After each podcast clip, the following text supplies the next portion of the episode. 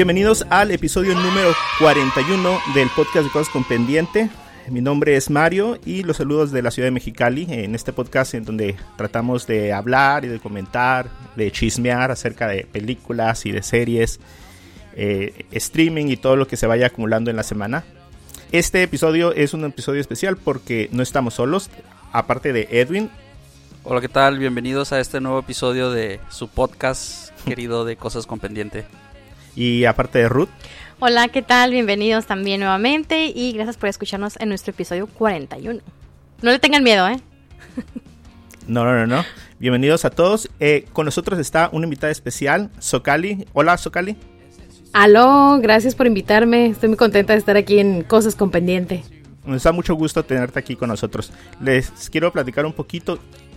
Alguna vez en el año pasado yo contacté a Socali para decirle que si la podíamos invitar y, ella muy amablemente dijo que sí.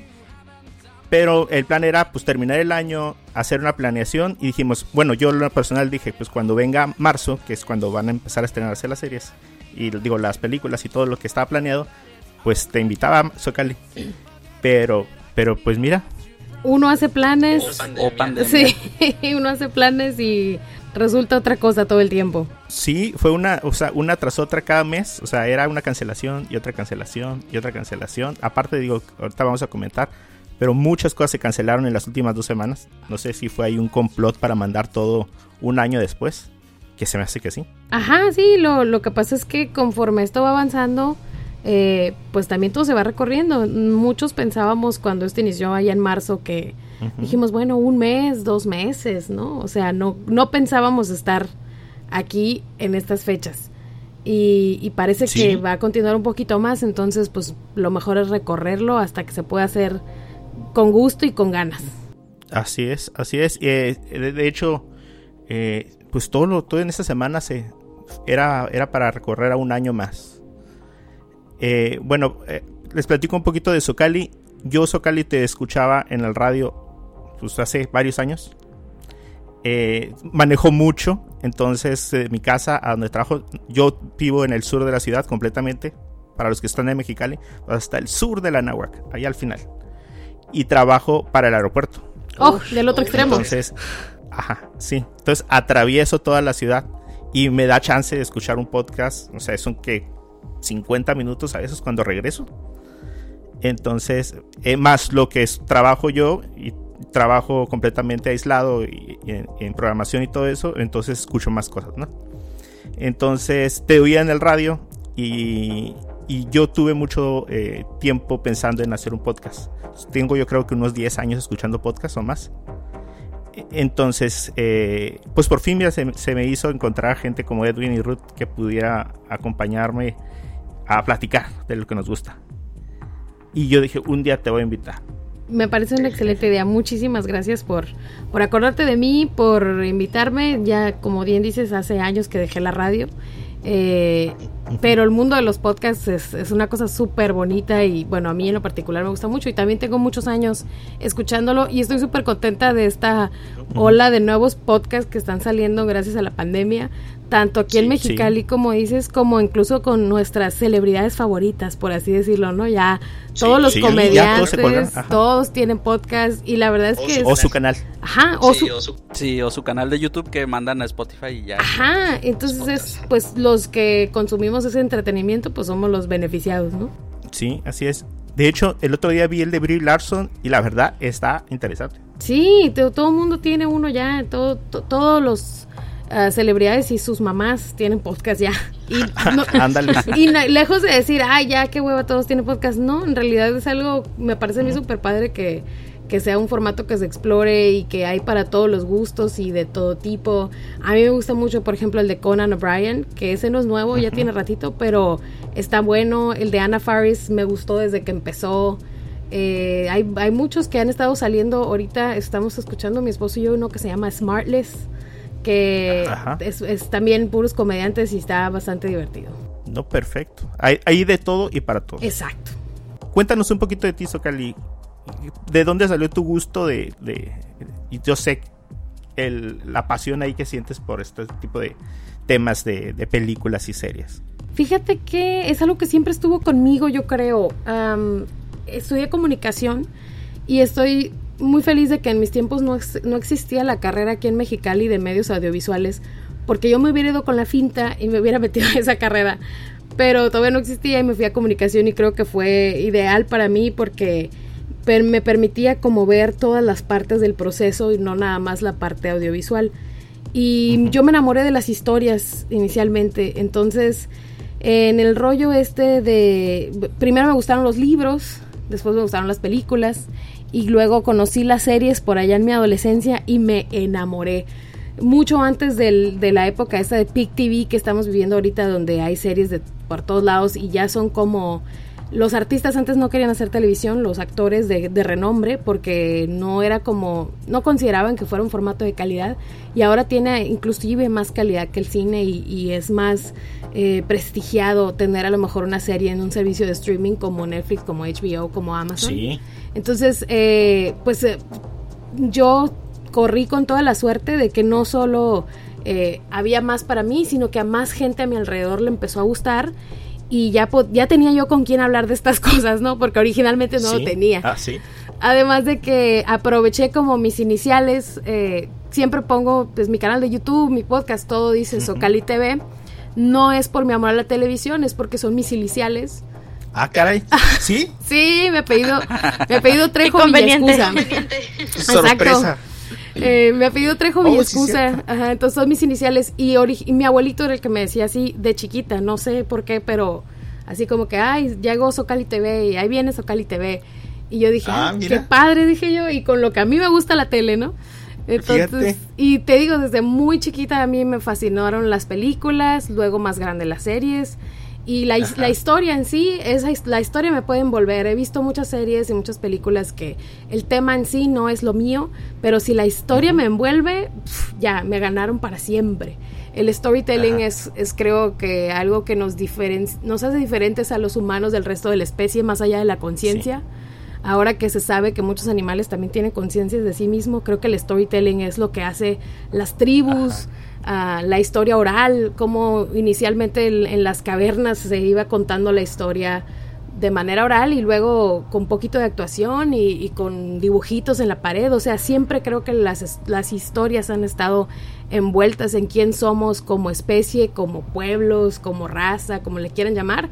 Y ahora que tenemos tantos medios tan democráticos, o sea, que ya todo el mundo trae cámara y micrófono en la bolsa del pantalón, pues se presta para contar todo tipo de historias y, para que te enteres de cosas que en la vida te hubieras topado y para que se vayan tejiendo estos hilos del mensaje universal que le llaman, ¿no? Que todos los directores quieren obtener algo que resuene con toda la audiencia y que no siempre se puede, pero que pues sí, sí es un, un gran el, número de personas que logran identificarse con partes de la historia, siempre y cuando tengan lo suficientemente de familiaridad y lo suficientemente novedoso, entonces una historia tendrá éxito, creo yo. Sí, sí, ¿y qué géneros y, o temas son los que los que te atraen más? Entiendo que Dios puede estar abierto a todos, pero yo creo que cada quien tiene algo o sea, nuestro talón de Aquiles en temas y géneros. Sí, fíjate que me gusta, me gusta mucho la comedia en todos sus matices, porque comedia no es, pues nomás Adam Sandler, digamos. O sea, puede, ser, puede ser, puede ser, pero no es lo único. La comedia negra, como la serie de Dead to Me, por ejemplo, eh, tiene como muchísimos matices y se presta para hacer cosas muy inteligentes y muy interesantes.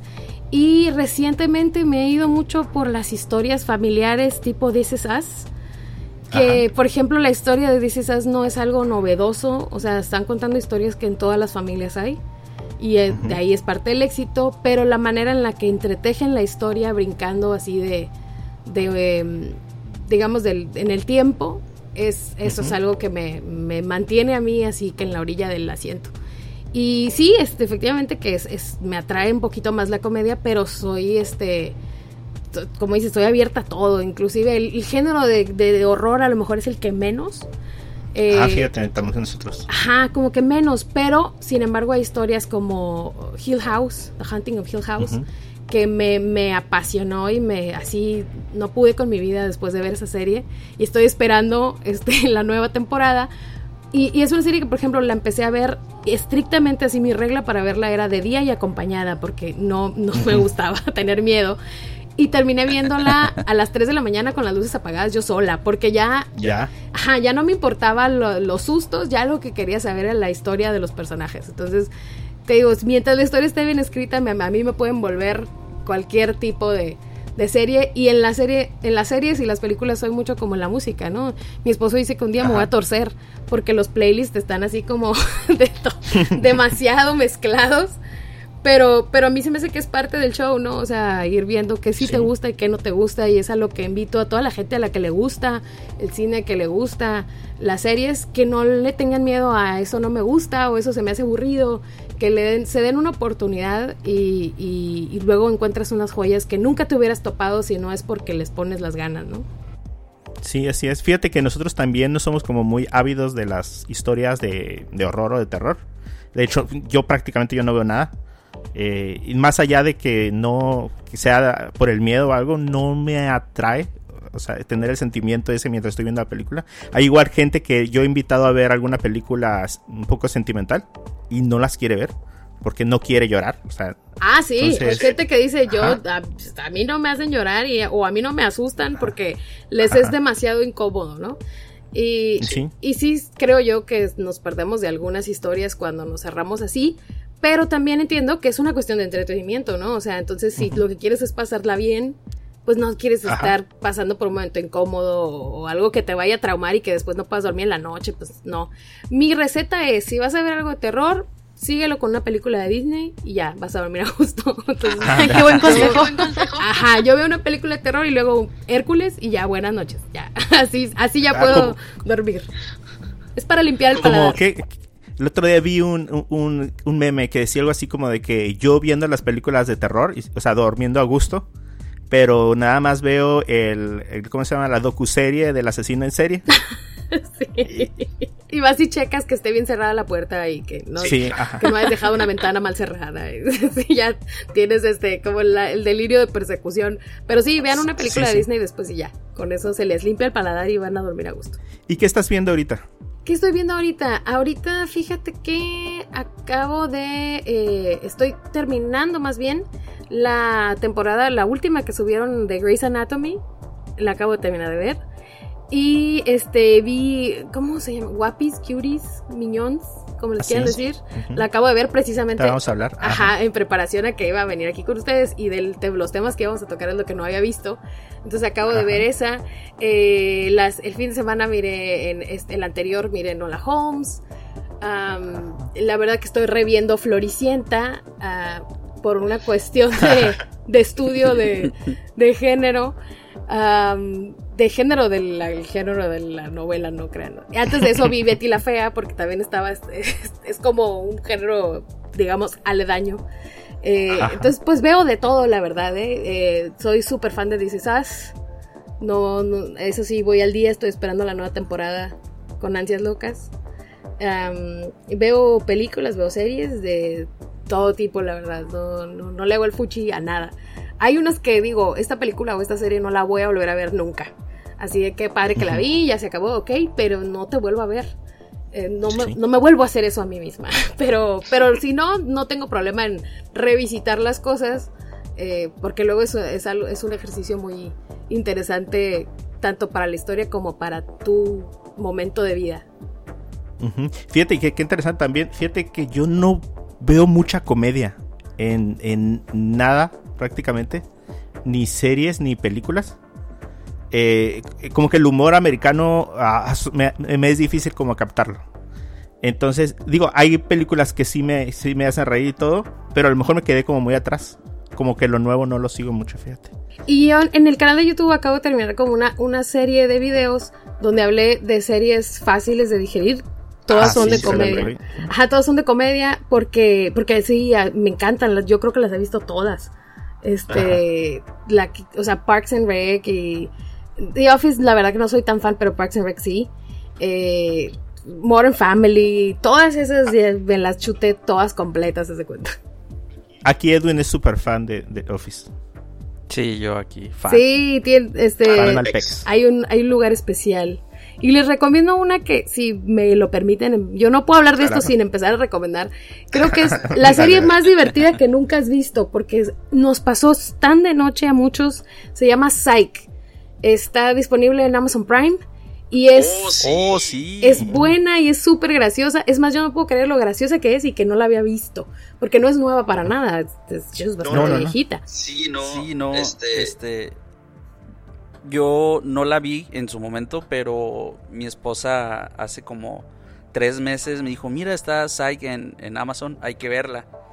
Y sí, la primera temporada se me hace muy buena.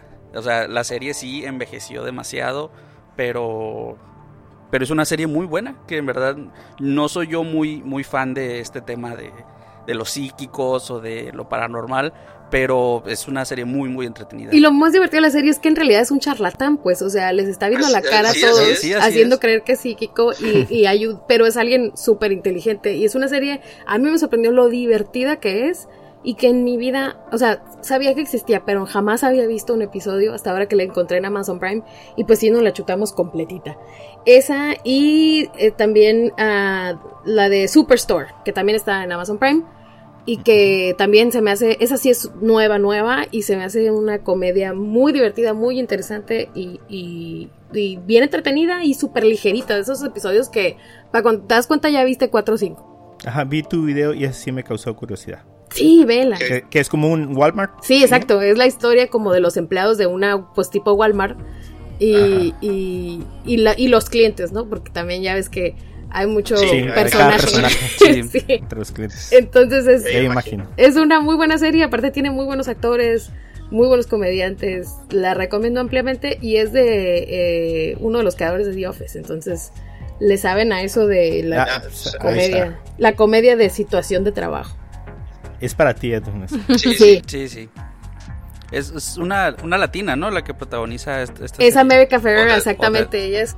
O de descendencia latina. Ajá. Es America Ferrera. Este, ella es el personaje principal.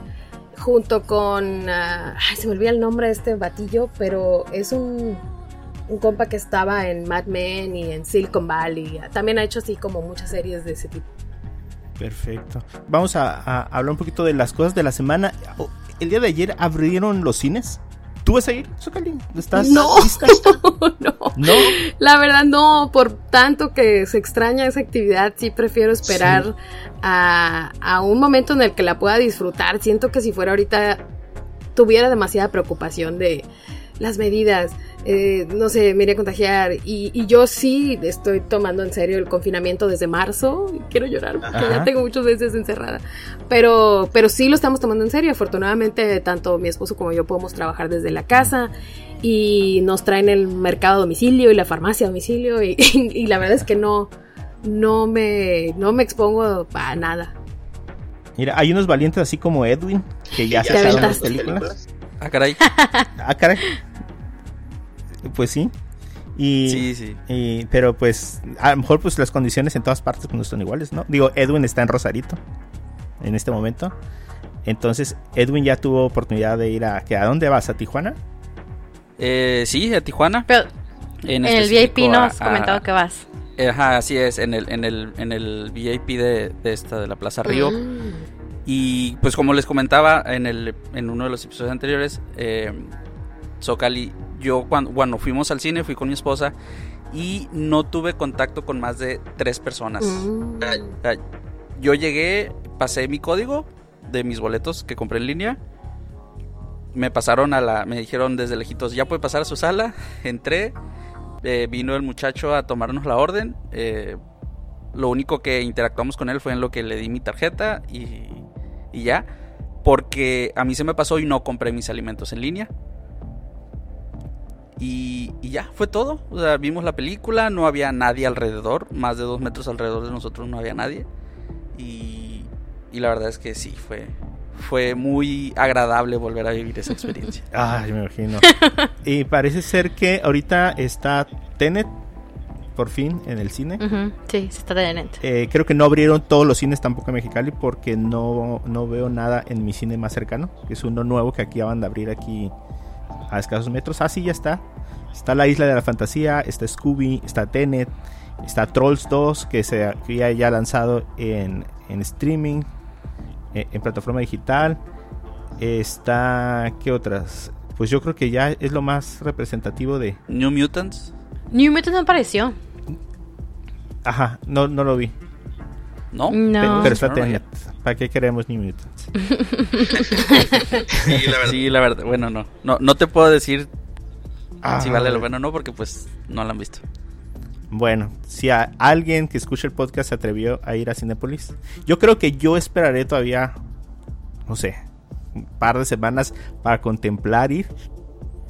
Eh, yo creo que lo haría en la misma modalidad que Edwin, o sea, ir a un VIP a las 3 de la tarde eh, para que no haya nadie. Sí, a lo mejor un horario así que no sea muy popular y, me llama la atención que haya en cartelera películas para niños, o sea, así planea la gente a lo mejor ah, llevar a los niños al cine.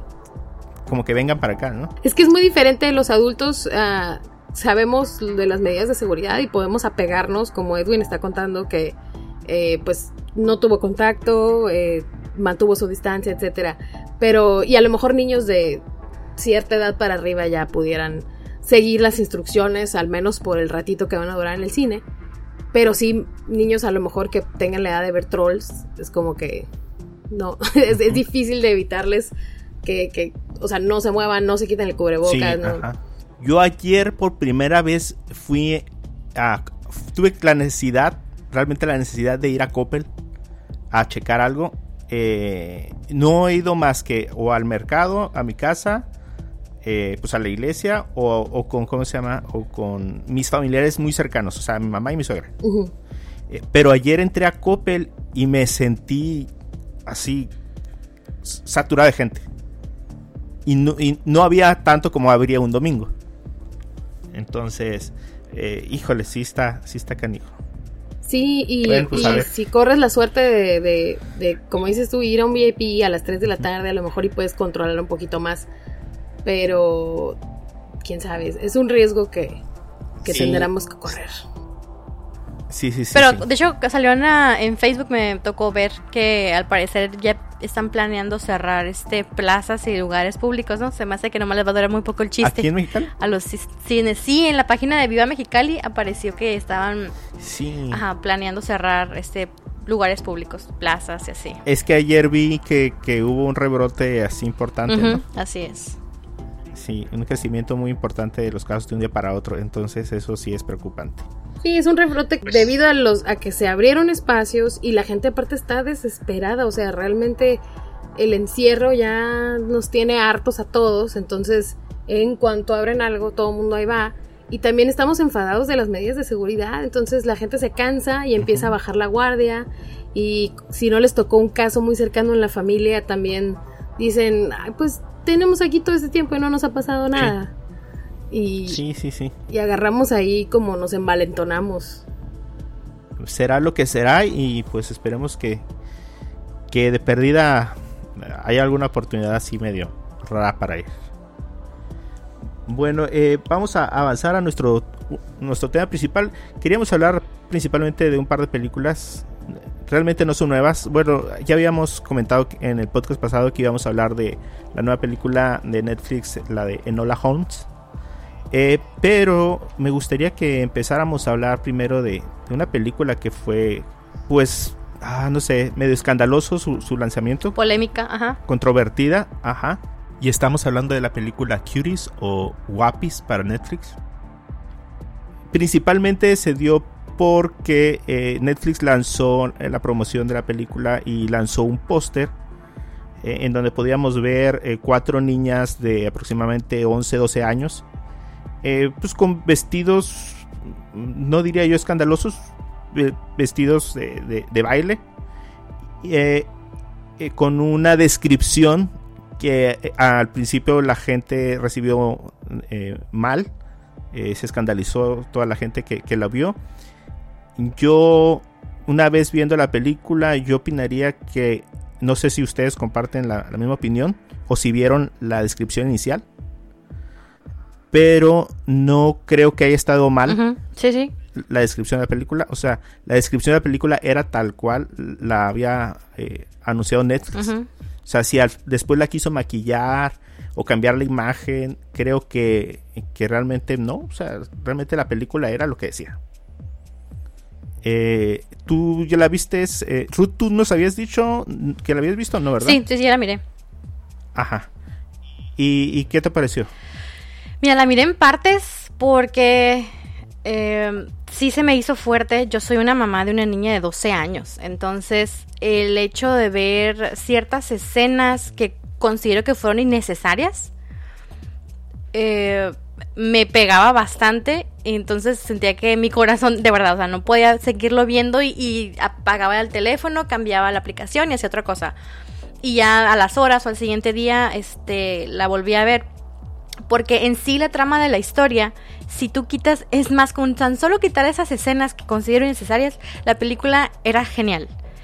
Eh, la, la, historia que te mostraba, la manera que te la narraba, pero sí, sí me, me pegó bastante eh, esas escenas de baile o las tomas tan, pues ahora sí que sensuales que les hacían a las niñas. Sí, sí considero que fue bastante, bastante fuerte, más, o sea, yo tengo una niña de 12 años imaginándome que alguien le tomara mm, este video de esas maneras, o sea, no, no. Mira, para, dar un poquito de contexto, la película trata acerca de una niña eh, pues de religión musulmana.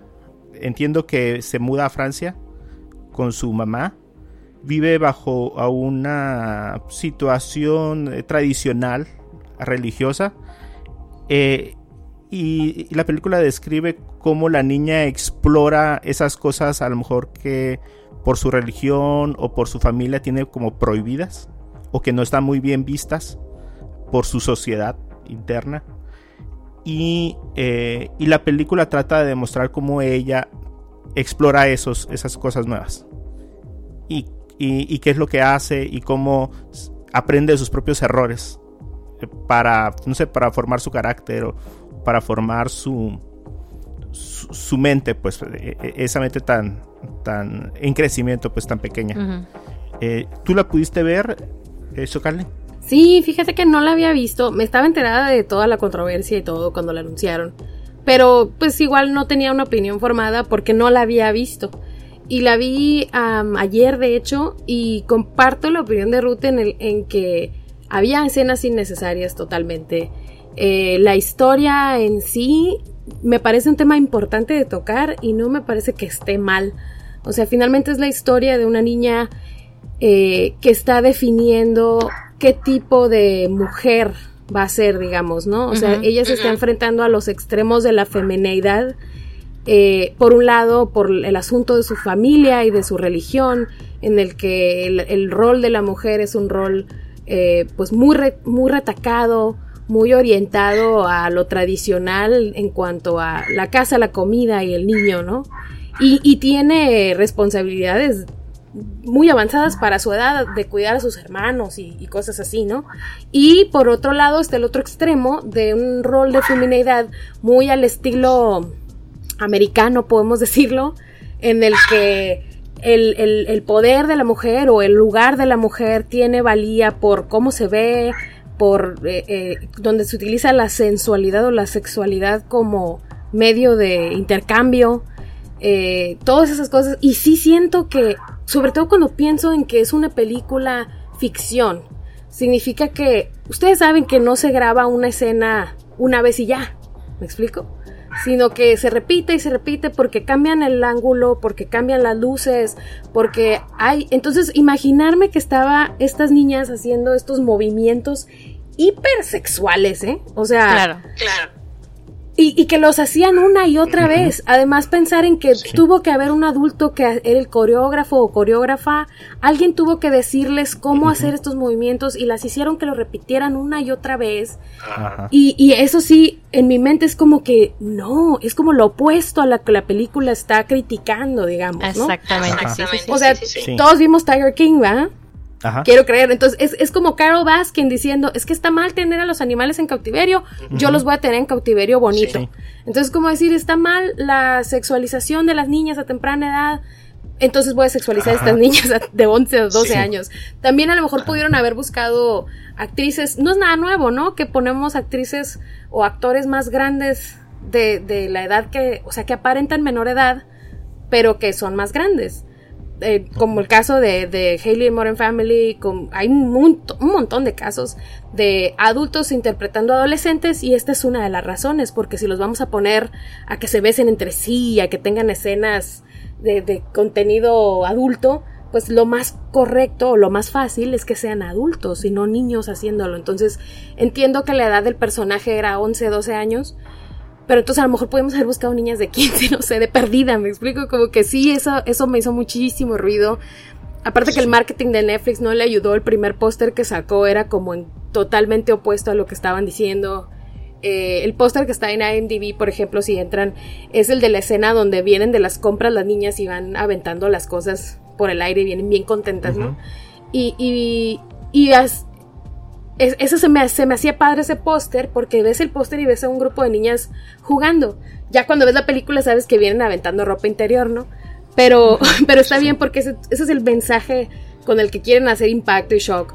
Pero no, no tenerlas con los trajes con los que bailaban. Ay, no, es que en, verdad que unas escenas estaban muy, muy subidas de tono. Sí, fíjate que, esto me hace recordar eh, una vez, eh, no sé si vieron la película de Omar Chaparro, donde sale como Pedro Infante. Sí. No, yo no la vi, no. No. Bueno, que pues se salvaron de mucho. pero, pero eh, la película esa, oí una crítica donde, donde la criticaban precisamente exactamente lo que hace esta película. O sea, la película criticaba a Pedro Infante como un mujeriego. O sea, que está mal que, veas a, a, la mujer como un objeto, tal, tal, tal, lo mismo de siempre, ¿no? Pero la película hacía eso toda la película toda la película se trataba de eso. O sea, los chistes giraban en torno a eso. A lo mismo que la película se supone que trataba de darte una lección. Y quizás esta película cayó en lo mismo. O sea, porque la verdad no hay de nada de que... No hay nada irreal en la película. No. realmente creo que la película es cruda y a lo mejor trató de usar esa crudez para, para plantear el, el punto, pero no creo que lo hizo de la mejor manera. Ajá, así es realmente yo la miré con mi esposa y sí fue, o sea, la, escena de la escalera, que supongo que la recordarán. O sea, fue incómodo de ver, o sea, hubiera tenido yo con cinco segundos para plantear el punto. Tenerme que echar un video musical completo en la O tan solo escenas de otro ángulo, pues, que se ve que las niñas están bailando, pero no hacer tomas partes de su cuerpo, pues, o sea, eso no. Sí, o sea, en, en, es una línea muy delgada entre contar lo que las niñas están haciendo y presentarnos un video de reggaetón. O sea, donde hacemos el, el, zoom a las pompas y, o sea, y dices tú, oye, son niñas, ¿me explico? Aparte que eso, eso me hace a mí mucho ruido, ¿no? Alguien les tuvo que hacer la coreografía, sus papás tuvieron que consentir o sus tutores tuvieron que firmar documentos diciendo si está bien que hagan esto. Entonces, el, todos estos adultos alrededor de ellas pues beneficiándose sinceramente de, de, de, que ellas hicieran este trabajo es como es lo opuesto a lo que estamos queriendo plantear. Sin embargo el mensaje o, o, la historia que relata no se me hace como dices tú se me hace una historia real. Sí hay este niñas de esta edad viviendo precisamente eso. Y, y las ves cómo van y vienen entre ser niñas y tratar de ser adultas y, y, en ese camino es donde hay peligros y pueden perderse. Eso no, no, pero como dices tú, tenía a lo mejor en dos, tres minutos de ver lo que estaban haciendo, a lo mejor una toma de lejos, donde se vea lo que están haciendo y, y, no, no sea tan la, no sé, como tan, tan específica la, la imagen. Entiendo que querían hacer como algo de impacto y algo de shock. También la escena donde la mamá y la abuelita eh, o la tía este le hacen como una especie de exorcismo. No, eso estuvo fatal esa escena. Esa escena no podía con ella, te lo juro. No, no, no, eh, y no era necesaria. Entiendo que en esa cultura ellas pensaban, sabes que esta niña está poseída porque está muy loca. Pero no necesitaba yo ver todos esos movimientos para entender lo que estaba pasando en la escena.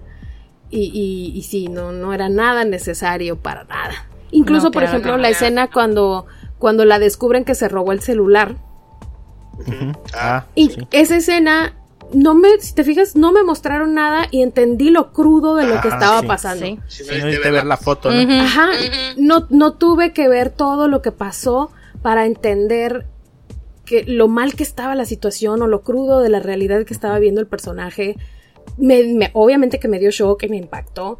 Y, y, sin embargo no estaba como las otras tomas donde están bailando, ¿no? Entonces, sí, sí, sí, sí hubo ahí unos, unos errores, pienso yo. Pero, pues también piensas tú, son errores en, mi sistema de, en mi escala de medición. Eh, ellos a lo mejor consiguieron exactamente lo que querían. Ah, Netflix no estoy segura porque Netflix sí perdió feria. Eh, sobre todo sí, no, muchas personas estuvieron este, cancelando cuentas, eso por ahí supe. Ajá, sí, en Estados Unidos creo que fueron 9 millones, algo así, de lo que se perdió de, gente que por boicot dijo, no, ¿sabes qué? Netflix, bye bye. Y... Incluso por ahí hay un video de Netflix eh, que se llama ¿Por qué hice esta película? O sea, la necesidad de tener que hacer un mini cápsula o, grabaciones con la directora para que explicara sus motivos. Pues, y que los motivos no me parecen malos, esos no eran el problema, ¿me explico? No, no, no. Eh, eh, los motivos, de hecho, es una película hasta cierto punto autobiográfica. La directora vivió una situación muy similar. Y, y, no, eso no me parece mal, ¿no? O sea, pero te digo, a lo mejor y el shock, el impacto y todo eso es lo que les dio, pues que estemos hablando de ellos en tu podcast. Y fíjate, mira, hay una contradicción que veo e, en, la película y en el final. Eh, al final que estas niñas salen y hacen el baile y todos los del escenario se están tapando los ojos, se ve la crítica de los jueces. No sé si, no creo que sea por lo mal que lo están haciendo, sino por lo como indebido. Sí, sí. Eh, mientras que pasaron un filtro con jueces que los que avalaron la actuación de las niñas que, que a pesar de ser niñas ni siquiera requirieron de, de ¿cómo se llama? De, sus tutores para participar. Entonces, eh, está medio, medio raro eso. Mira, yo quiero pensar que esa situación nos afecta a nosotros, que es más a lo que es Estados Unidos, México y todo este lado, porque quizás creo yo, porque somos occidentales y el europeo, a lo mejor ellos no lo ven como nosotros lo estamos viendo. Entonces, para, quizás para ellos la película fue como que de lo mejor, lo, lo más normal o apropiada. Y para nosotros los occidentales sí fue más este pues más de tabú todo lo que se estaba viendo, ¿no? Quiero creer. Pues sí, Puede ser, porque en Europa pues no tuvieron estos problemas. Ajá, exactamente. Allá no, no, no, se mencionó que dijeran, ah, este, los franceses, pues que de dónde viene la película, ¿no? Empezaron a protestar, pues no, fue todo acá de este lado. Sí, fíjate, y, y pues yo creo que la película cumplió, como dicen, el, cometido, ¿no? O sea, realmente era reflexionar en el... A lo mejor nosotros también como papás, los que tenemos hijos, yo digo, yo no tengo hija, tengo dos hijos, eh, pero entender el punto de cómo las redes sociales eh, meten en ellos el sentido como de aceptación, ¿no? O sea, de querer resaltar, de querer ser como las personas que estaban en los videos que ellas imitaban. Yo creo que, pues al final y al cabo, como sea, aunque haya sido una mala forma, yo creo que cumplió con él el cometido de, reflexionar, ¿no? Sí, ese shock lo tuvimos, ¿no? Y a lo mejor si las escenas hubieran estado recortadas o tomadas de otro ángulo, pues tal vez no hubiera tenido tanto impacto. Bueno, pues esa fue Guapis. Yo creo que les comentaba a los muchachos, supongo que Guapis, como la película es francesa, en España le pusieron el nombre en español. Pues Guapis. Y, y cuties en inglés. Ajá, cuties, eh, como que la traducción de guapis es cuties, como que bueno, ok, entiendo. sí, de hecho se llama Le Mignons, o no, Mignons. Mignons, es eh, lindo en francés. Entonces, pues lo lindo es guapis en España. Entonces ya finalmente terminó con Cuties y, Guapis. Se me, se me, hizo raro que no le hubieran cambiado el nombre para América Latina, pero... ¿Y cómo lo hubieran puesto? Le hubieran puesto bonitas. sí, linduras. Ándale. Eh, también la semana pasada salió una película de Netflix que llevaba bastante rato eh, eh, promocionándose que se llama Enola Holmes, una película de dos horas prácticamente.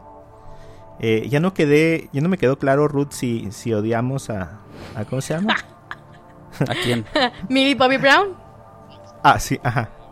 Ah, ok. No, ya, ya se reivindicó. ¿Se reivindicó? Válgame para apuntarlo. Bueno, yo nunca le he odiado, eh, déjame les digo. Eh, la, película trata de las aventuras de la hermana menor de, Sherlock. Em, que sorprendentemente me enteré que tiene seis libros por parte de la escritora Nancy Springer. Y pues bueno, pues relata las historias así de, esta niña de 14 años y, hace referencias al mundo de Sherlock, ¿no? Y, sus hazañas pasadas. Y, el primer libro de, esta serie de, de libros se llama El caso del marqués desaparecido de donde se tomó la inspiración para esta historia. Y, bueno, pues tuvo mucha promoción en, Netflix. Eh, eh, como Sherlock, que yo creo que nos causaba mucha curiosidad, era Henry Cavill.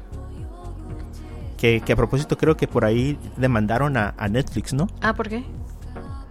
Demandaron a Netflix la familia del que mantiene los, eh, los derechos del, autor original, o sea, la familia de, de este autor, porque dicen según lo que leí por ahí, que eh, aunque muchas de las de los libros de Sherlock ya no tienen eh, como el copyright, eh, es dominio público. Ah, son de dominio público. Las últimas películas, digo las últimas películas, los últimos libros de Sherlock tienen un matiz diferente del personaje, como más humano. Entonces la familia alega que este Sherlock es como el de esos libros. Entonces, que aún poseen copyright. Ajá, por lo tanto, poseen copyright y podemos demandar a Netflix por la película. Vaya, vaya. O sea, feria. Órale. Ya no hay en cómo. Sí. Eh, la, película tuvo unos... Eh, la característica que más me, llamó la atención fue cómo rompía la cuarta pared. ¿Les gustó? Sí, a mí sí, sí me gustó. Eh, sí. sí. a mí me gusta ese tipo de películas en donde cuando el protagonista interactúa. Sí, te dice como más parte de la historia, ¿no? Te, involucras más en la historia más rápido también. Siento yo. Sí, a mí también me gusta. Es de las cosas que me gustaban del el inicio de House of Cards. Eh, cuando rompían la, cuarta pared y siempre ah, se, presta para situaciones ah, muy divertidas. Ajá, e, e, esa, esa forma en la que rompía House of Cards me gusta un montón. no sé, sobre todo por el carisma del personaje. Sí. En este caso, a mí sí sentí como que a veces no sé, como que no me, como que me quería explicar la película. sí. Eh, ¿Sabes qué? Es una, es un, creo que es un recurso que utilizaron mucho por el hecho de que no teníamos, o la mayoría de las personas no teníamos, a pesar de que, como dices, hay libros de Enola Holmes, no teníamos como ideas ya montadas sobre quién era. Uh, Sherlock Holmes lo interprete quien lo interprete, ya tiene ciertas características en nuestra mente de cómo es el personaje y qué es lo que quiere. Y en el caso de Nola Holmes, a lo mejor utilizaron este recurso para explicarnos cosas que no nos iban a alcanzar a explicar en una película de dos horas. Y aprovechando, claro, el carisma de, de Millie Bobby Brown, que, te guiñe el ojito y ya se mira cute. Este. Y, a mí sí me gustó la película, la verdad. Ah, yo sí vería como si sacan después la serie de Las aventuras de Nola Holmes. Yo sí la vería. Yo creo que ya se va a convertir en una franquicia de Netflix. Estaría muy padre, ¿eh? la verdad. Por, ejemplo, yo la miré con, con mi hija y ella tiene la costumbre de que pierde el interés con las películas muy rápido. Entonces, esta me sorprendió que la cautivó de principio a fin y eso que tenía sueño. Entonces le dije, oye, ¿te la terminaste de ver completa? Sí, me dijo, es que me gustó mucho lo del misterio y todo. imagino que el hecho de que estuviera, un personaje, no de su edad, porque pues tiene que 16 años más o menos en, Hola, este, pero que se pueda sentir un poco más identificada con el personaje, la hizo que, que la aventura, el misterio y con alguien que estuviera más o menos de su edad, pues la, la llevara de principio a fin en la película. Las dos la, disfrutamos bastante y este, aunque se me hizo muy curioso que los personajes de este Sherlock Holmes y el hermano eh, no fueran eh, como tan presentes, eh, pero estuvieron creo que pues bastante interesantes. Y la verdad a mí también me gustaría que se hiciera como una trilogía por lo menos.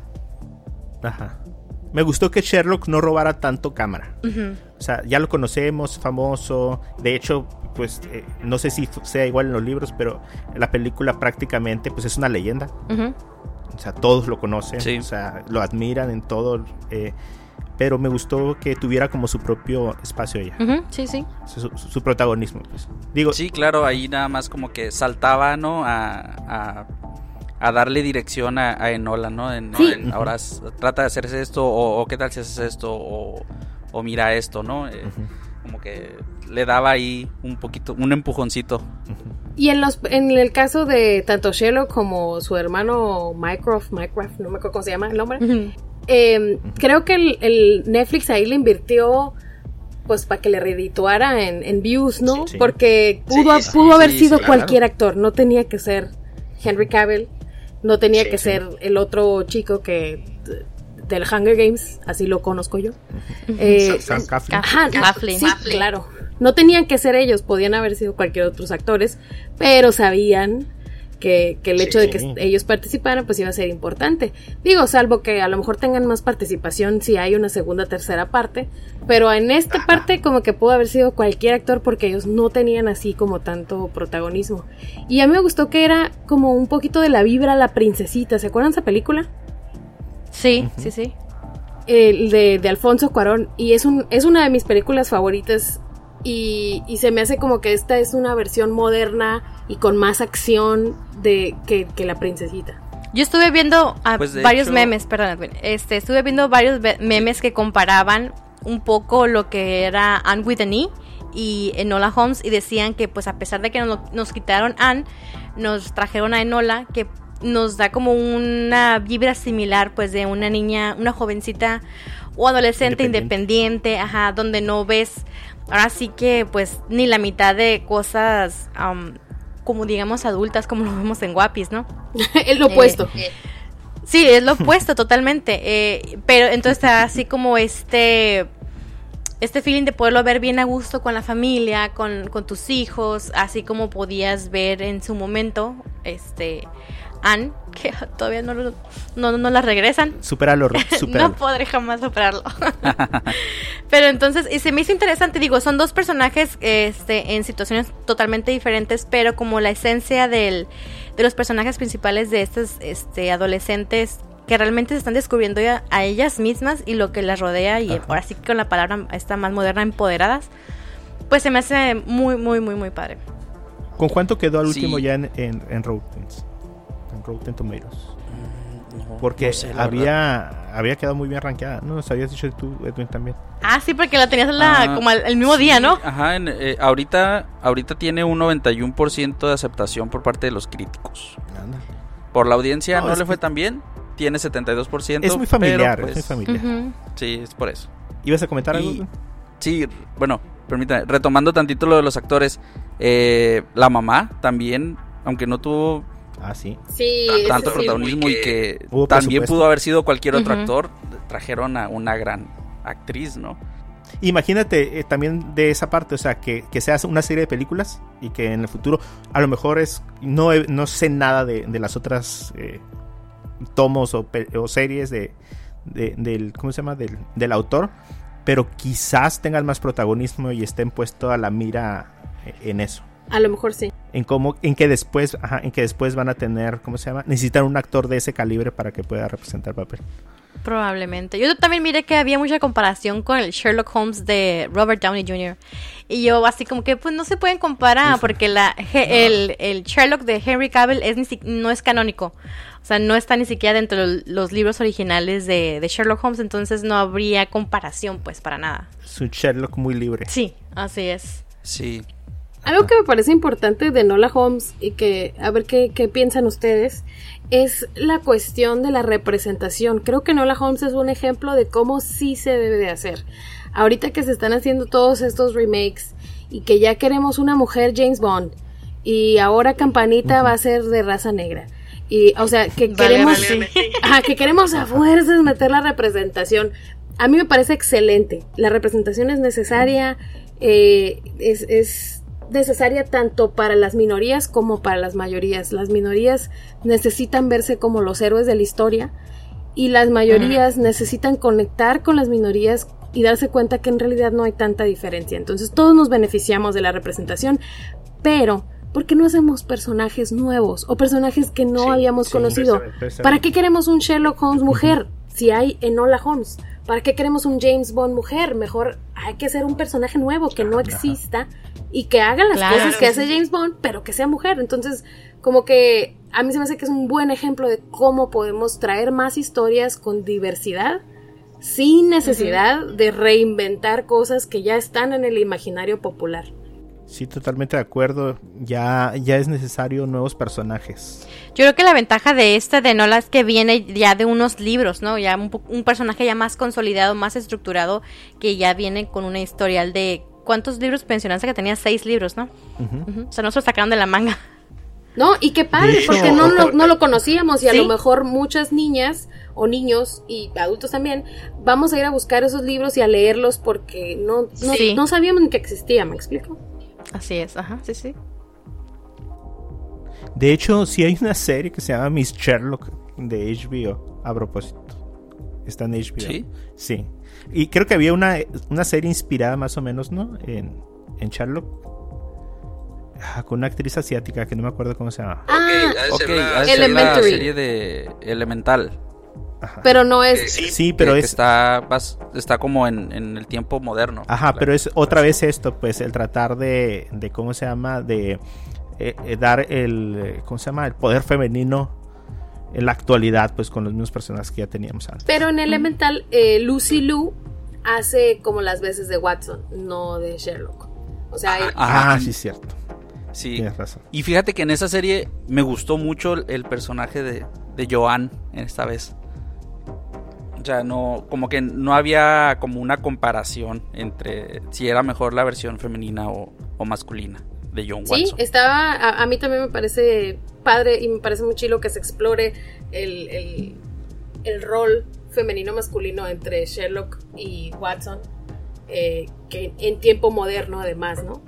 Eh, pero ojalá, ojalá que haya más historias como con, con tema nuevo antes que rehacer lo que ya teníamos para pues para apelar a lo que está de moda sinceramente porque tampoco es como que los estudios tengan gran gran este alma altruista y activista. No, no creo que sea así. Y la serie de Nola Holmes también me, dio unos como unos tintes parecidos a la serie de Hollywood. No sé si la han visto. La serie está en Netflix.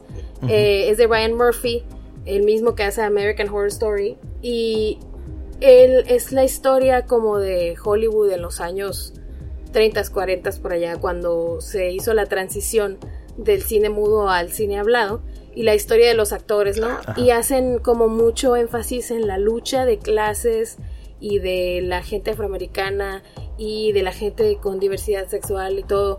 Y es como una fantasía, porque empiezan a decir, o sea, llega un punto de una escena en la que critican Song of the South, la película de Disney, que, nunca veremos, porque tiene tintes de, racismo.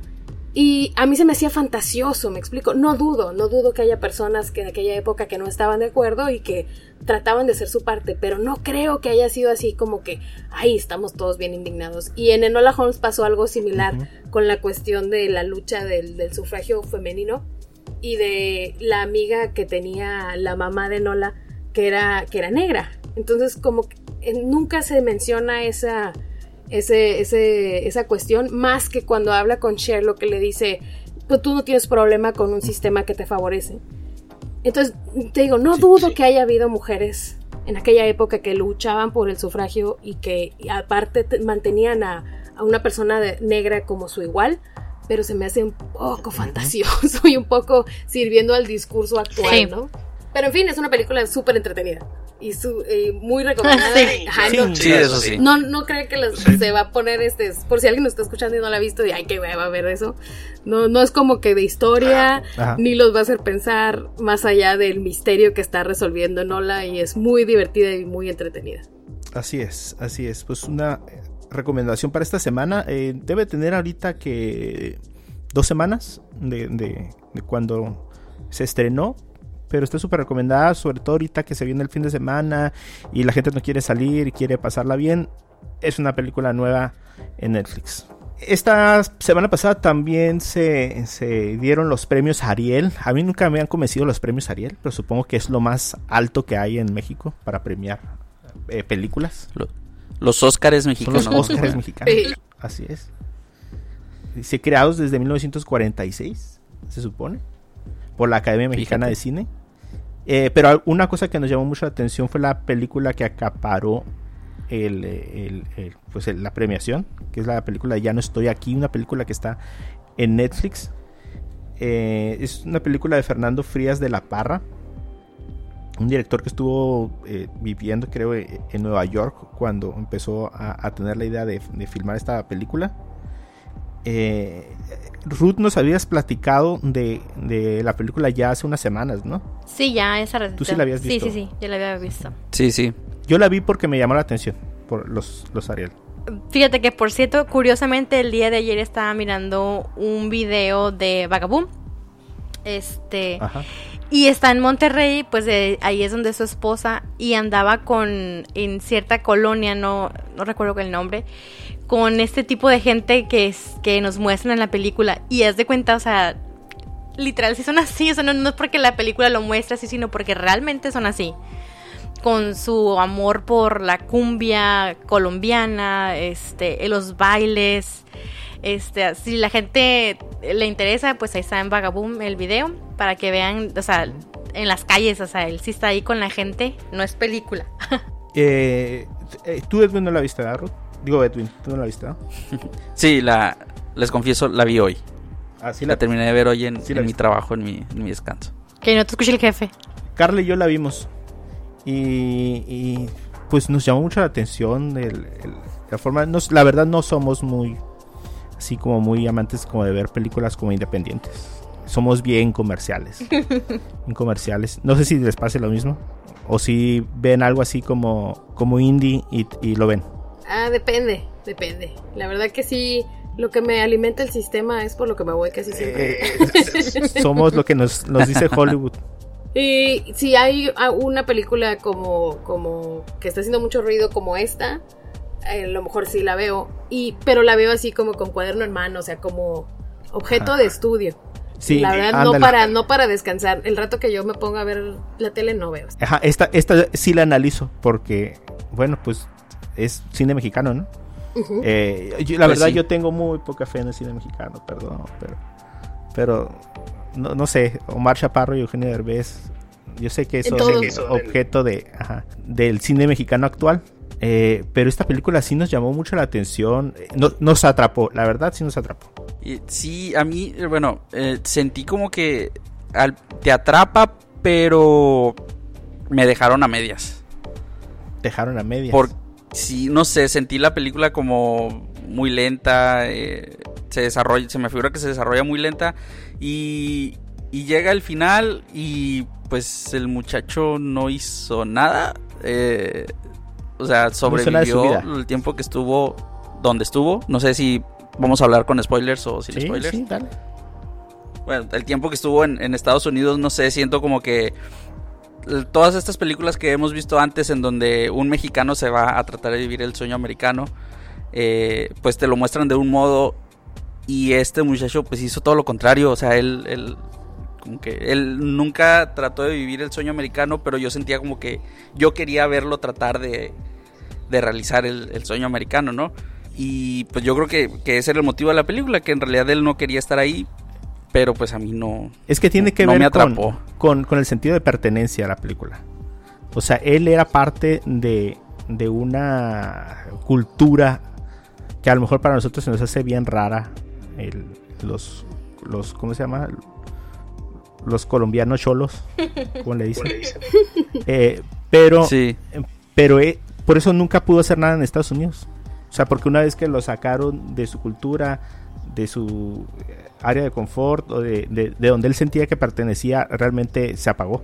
Y yo creo que de eso es lo que trata la película. Sobre todo esas como comunidades, mini comunidades, mini universos que hay en todo México y no sé qué se identifican a lo mejor por la música o por el arte, eh, no sé, por, no sé, tu, ¿cómo se llama? Tu etnia. y cómo a lo mejor a veces son ignoradas o son criticadas sin saber realmente de lo que se trata. Eh, estuvo muy interesante la película. Digo, no, no quiero a lo mejor que nos, eh, ¿cómo se llama? Que nos extendamos mucho en esto.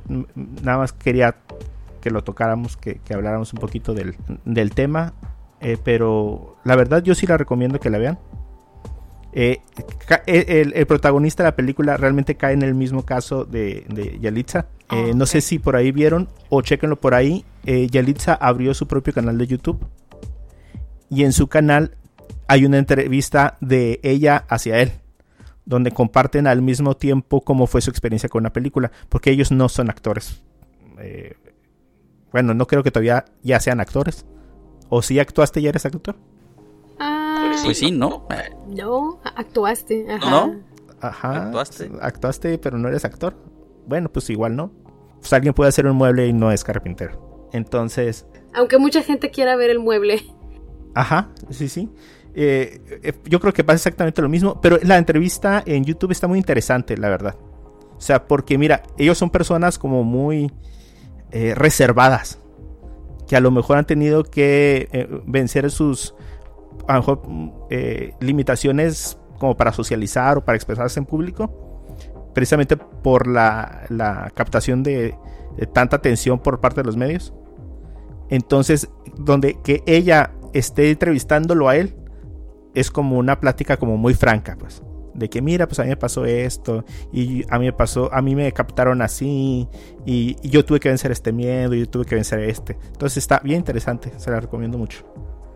Que, la vean ahí en el canal de Yalitza y sus videos que también están muy, muy interesantes. Sí, el canal está padre.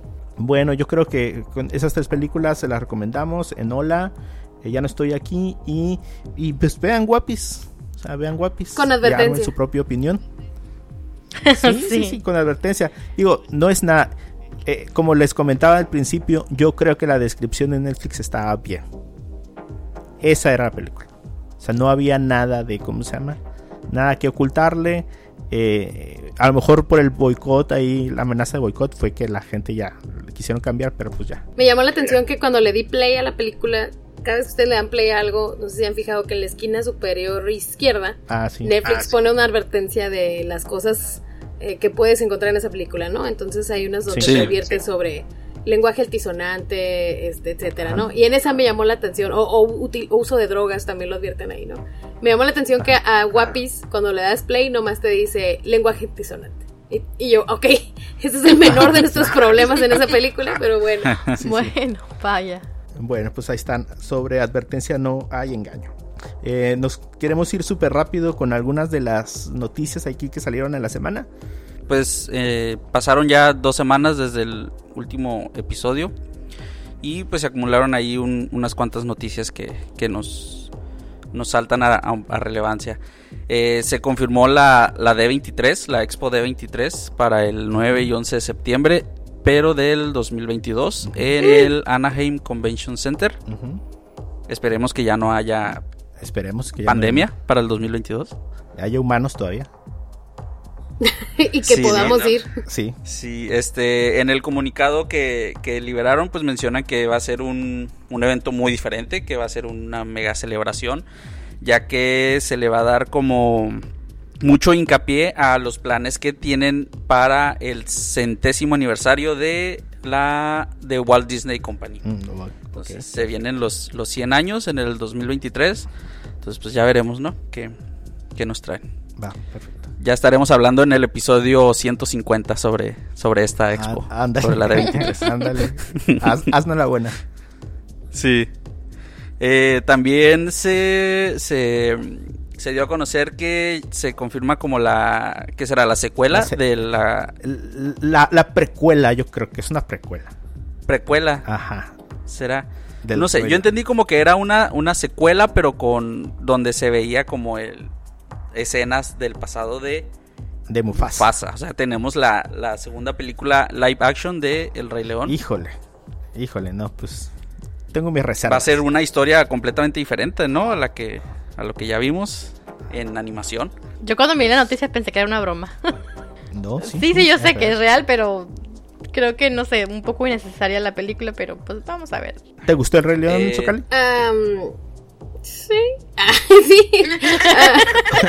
no te puede gustar. Es, que estoy como dudosa. Hubo cosas que sí y cosas que no. Finalmente es una historia que me gusta. Y, y, era un punto de vista a lo mejor distinto. Pero sí hay cosas que me parecen que no estuvieron totalmente bien logradas. Y sí me parece innecesaria esta nueva. Este nuevo proyecto lo que decíamos hace rato, ¿no? Pues mejor una historia nueva, ¿no? Sí, pues Mejor, mejor vean Lo que sí es que no podemos quitarle el mérito de la animación, ¿no? Ah, no, ahí sí, eh, los avances en la tecnología son de, de para, para pensar que es del diablo, o sea, una cosa muy espectacular. pero sí, mejor recomiendo que vean El Rey León uno y medio. ¿Ya lo vieron? Sí. Eh, ¿La de Timón y Pumba? Sí, me encanta. A mí me encanta esa historia donde vemos todo lo que pasó desde la perspectiva de Timón y Pumba y se me hace a mí súper chistosa y, preferiría más algo por el estilo si es que quieren seguir con el tema del Rey León, que yo, yo pensara que ya no, que ya estuvo. Es que se me figura que han de decir, ya tenemos los renders, ya tenemos, todo el trabajo técnico hecho, pues hay que sacarle provecho, ¿no? Claro. Sí, la inversión estuvo muy grande y hay que sacarle lo que se puede. Eh, para todos los chavorrucos que somos fans de, de Karate Kid, de la saga de Karate Kid, eh, pues se confirmó la... Bueno, no se confirmó, se liberó el tráiler de la tercera temporada de Cobra Kai, esta serie que pasó de, YouTube a Netflix para el 8 de enero del 2021. Y también se nos confirmó la cuarta temporada. Entonces tenemos Cobra Kai para el rato. Qué bueno, porque yo fui de las pocas personas, o sea, de las muchas personas que no tuvo el privilegio de verla desde sus inicios en que fue en YouTube Channel, ¿no? YouTube. En YouTube, en YouTube Premium. Premium. Pues yo a mí no tocó hasta que entró a, a Netflix, así A Netflix. Y esta es una historia que creo que sí vale la pena continuar. O sea, no, no, no estoy como completamente reacia a, las secuelas ni nada. Esta está muy bien lograda. Sí, sí, sí. Sí, sí. Sí, también se, se liberó un nuevo tráiler de esta nueva adaptación de la película de Brujas, eh, protagonizada por Anne Hathaway. Y Octavia Spencer. Ay, Octavia Spencer, sí. Yo no recuerdo de la película de brujas, oh, no la vi. Creo que de niño me dio miedo verla. Estás muy chavo. y no, no la miré. Yo tampoco la miré. Ah, creo que sí, la daban en Canal 5 cada rato, ¿no? Sí, ajá, me tocó verla, no sé si Canal 5 o Azteca o algo así. Y también este, en aquellos tiempos Cinemax también la pasaba. Que, que sí me traumó, porque sí, como que sí es que ah, no era cómica, era hasta cierto punto, era como de susto, ¿no? Es cosas, cosas. ¿Pero era para, para niños la película? Sí, pero nos, nos les valíamos gorro, yo creo, en esa época. Porque sí, es una de esas cosas que yo ya la veo ahora como adulto y digo, ¿cómo dijeron que esto era para niños? No manches, o sea, sí estaba, este, bueno, a mí también me traumó, la verdad, y creo que no somos los únicos. Sí, de hecho, le, decía a mi esposa la otra vez, ¿no has visto Robocop? Ah, súper horrible. Está súper sangrienta. Oh, sí. Eso es lo que veíamos en los noventas o no sé ni cuándo salió. Y crecimos bastante bien así. Ajá, o sea. Y míranos ahora. Nos espantamos de tanta cosa de ahorita. Y había películas que se estaban. O sea, esta película, o sea, la Burgas original, si alguien tiene chance de verla, véala, está. Está no sé, a mí sí me asusta. Sí, y ahorita, si lo ves ahorita, de todos modos, bueno, a mí tal vez es el trauma, pero de todos modos las escenas están como que... y yo, yo, tuve que vencer el trauma y vi La Mosca. No, o esa espantoso. Me traumó de niño. Con justa razón, no sé qué, por qué la estabas viendo, Y cuando salió en streaming dije, la voy a ver, a ver si era lo que me acuerdo. Y si está, pues no sé, no, no, no difería mucho. Sí, no, no, no. Es que no entiendo yo por qué la viste si estaba chiquita. ¿Quién, ¿Quién permitió eso? O así, a tipo, tipo el cien pies humano, ¿no? ¿Cómo se llama no, la película? No, no, no, Eso está otro nivel. Eh, eh, yo me acuerdo perfectamente cuando yo veía la mosca, estaba detrás de un sillón en la casa de una nina que, que tengo, detrás de un sillón viéndola hacia... Oja, porque nos dejaban solos en, en las fiestas y nos íbamos a ver la tele y ellos tenían como parabólica o no sé cosa había y, y, veíamos la mosca fíjate y en aquel tiempo no había bloqueo de canales para niños no o sea los dejaban con el control y órale yo recuerdo que la mosca la vi a escondidas también este porque de nuevo no teníamos nada que andar haciendo viendo esa película mis papás la vieron y yo me hacía la parecida. O sea, mis papás iban a ver una película y decían, esta no es para niños, váyanse a jugar. Y nos íbamos y mi hermana nunca volvía, ella se entretenía jugando. Pero yo era como que la película prohibida. Entonces inventaba por qué ir, por qué ir y me quedaba el mayor tiempo posible. Entonces vi lo así, no. O sea, no. Mi mamá tenía razón en mandarme al otro cuarto.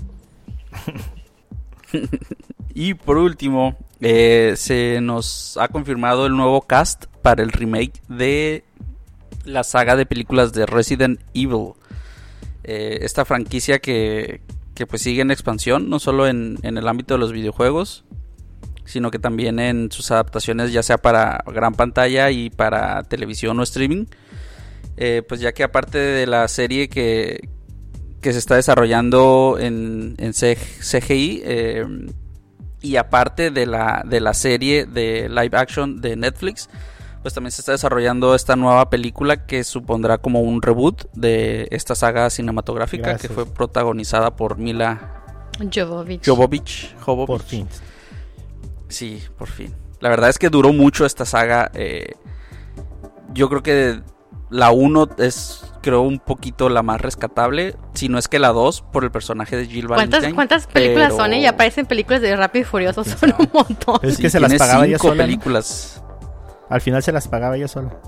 Sí, no lo dudo. Sí. Sí, no, tiene cinco películas. Eh, pero pues fue. Es un buen cast. Eh, un buen cast, a excepción de, en lo personal, por un actor que no, no me termina de convencer. Pero podemos ver a, a este actor Tom Hopper, a quien lo vimos en The Umbrella Academy. Eh, como el nuevo ah, Albert Wesker. Es número uno. también está Neil McDonough, eh, a quien vimos en, o lo recordamos en esta serie de, de Netflix de DC de Legends, Leyendas del Mañana. No sé si recuerdan de esa serie. Eh, sí, pero no me acuerdo del actor en la, en la serie. Es eh, Vándalo Salvaje. No, es que no me gustó la serie. ah, ok. No te gustó. Eh, también tenemos a, a Robbie Amell como Chris Redfield. Este, el primo de, del que hace a Green Arrow. Ajá. Y pues tenemos ahí también a, a, una actriz. aquí pasó lo que, lo que comentábamos hace rato de, del cambio de, de, género o de, o de raza en, en, en los personajes. A Jill Valentine la va a interpretar una actriz afroamericana, Hannah John, John Kamen.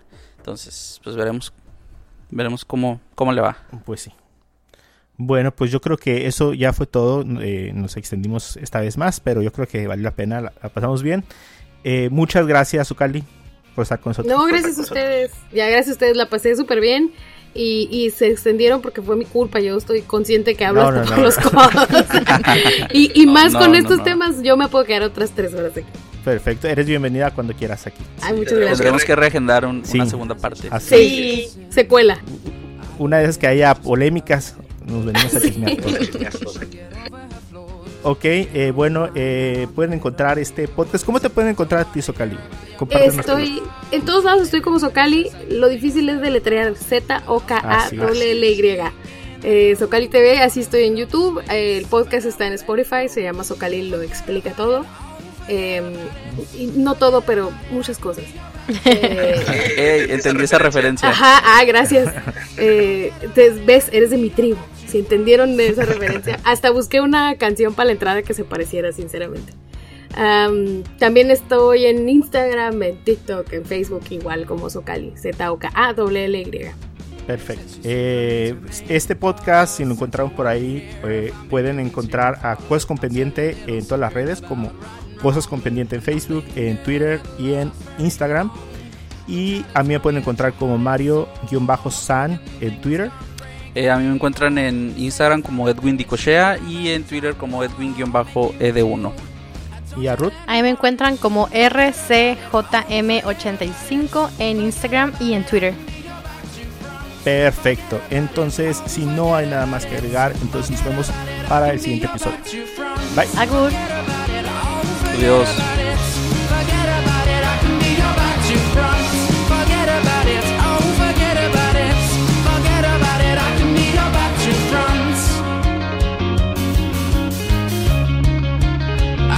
your back to front.